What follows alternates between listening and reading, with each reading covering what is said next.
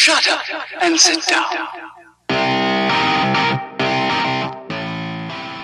Hola, bienvenidos. Esto es el Franco Informador. Seguimos actualizando el caso FIFA Gate, el juicio que se está desarrollando en Brooklyn y siempre haciendo mención al periodista Ken Bensinger, eh, quien es el que está cubriendo este juicio desde su inicio. Hoy el testigo es José Ávila. El dueño de la firma brasileña Traffic es el que se había declarado culpable en 2014. Relatan que se lo ve muy cansado usando un tanque de oxígeno con la barba crecida y que no es obviamente la apariencia normal. Dijo, entre otras cosas, que se arrepentía mucho de haber aceptado entrar al esquema de sobornos que fue impuesto por Nicolás Leos, entonces presidente de la Conmebol dijo que empezó a pagar estos sobornos en 1991 cuando firmó su segundo contrato para la Copa América, cubriendo los torneos 1993 a 1997. No recuerda exactamente los montos, pero estima que se habla de entre 400 mil y 600 mil dólares. Dijo dos veces que se arrepiente de haberlo pagado porque esto también dio pie a que Nicolás Leos le pida dinero cada vez que se renueve ese contrato. De ahí en adelante esto siguió aconteciendo.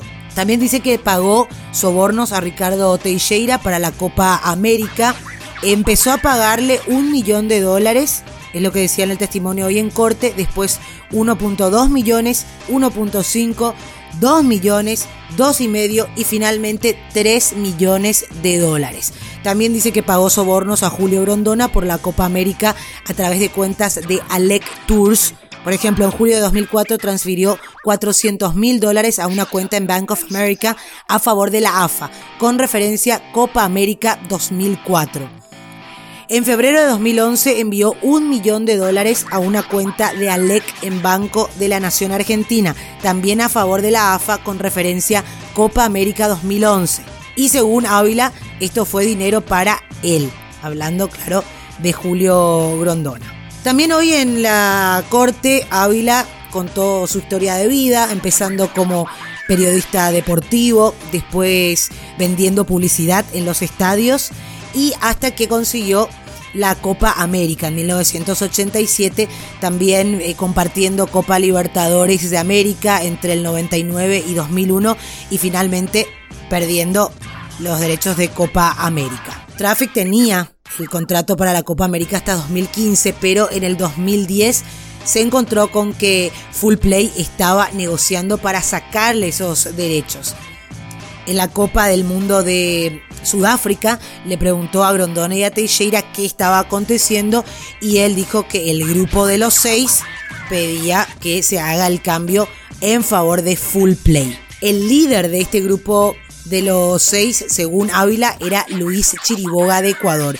Y también cuenta que le dijeron que si no cambiaban al full play, el grupo de los seis le estarían sacando a Grondona, Teixeira y Leos fuera de Conmebol. En un momento tuvieron una reunión con Chiriboga y Carlos Chávez y uno de los miembros del grupo de los seis. Le dijeron que no querían perder tiempo, que ellos eran los que tenían el poder ahora en Conmebol y que Traffic está fuera de todos los eventos y que ya no lo querían.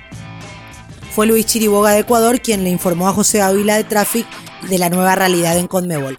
En marco del Mundial 2010, le dijo al brasileño que el grupo de los seis había tomado control de la Confederación Sudamericana de Fútbol somos nosotros los que tenemos el poder ahora en Conmebol, dijo Chiriboga a Ávila, según el testimonio hoy en Brooklyn. Y Traffic está fuera de todos los eventos, ya no queremos trabajar contigo. Chiriboga se quejaba de que Traffic siempre estaba pagando sobornos a Teixeira, Grondona y Leos, pero no a los demás líderes del fútbol sudamericano. Ávila dijo no se puede eh, no se puede romper un contrato válido, pero Chiriboga le respondió puedo y lo acabo de hacer. Los fiscales también mostraron un pago de 1.5 millones de dólares de Traffic del banco de Traffic a la cuenta de Somerton, una de las compañías de Margulies, en junio de 2001, como un ejemplo de cómo esos pagos funcionaban. La cuenta mil dólares de Traffic a cambio de los derechos de sus eliminatorias para el Mundial. Guatemala, oficiales de aquel país también recibieron soborno de 200 mil dólares por parte de Traffic a cambio de los derechos de sus eliminatorias para la Copa del Mundo. El pago de Tordín en el caso de Panamá fue a un estudio jurídico, no mencionó cuál.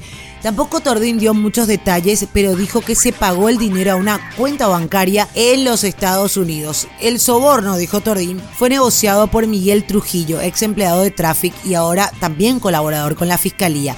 Él pasó las instrucciones de pago a Tordín y Tordín las pasó a Traffic Brasil, donde la transferencia se efectuó. Esto fue todo lo que hubo hoy en la corte de Brooklyn. Hay que aclarar que el testimonio de Fabio Tordín todavía va a continuar mañana, así que habrá que esperar a ver si surge algo nuevo en torno al escándalo de FIFA Gate.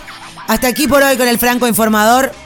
Recuerden que pueden seguirnos en las redes sociales arroba Franco Informa en Twitter, Franco Informador en Facebook, también dejar los comentarios en las distintas plataformas en las que está alojado este podcast. Pueden hacerlo vía SoundCloud, Evox, también estamos en Spreaker y en Stitcher.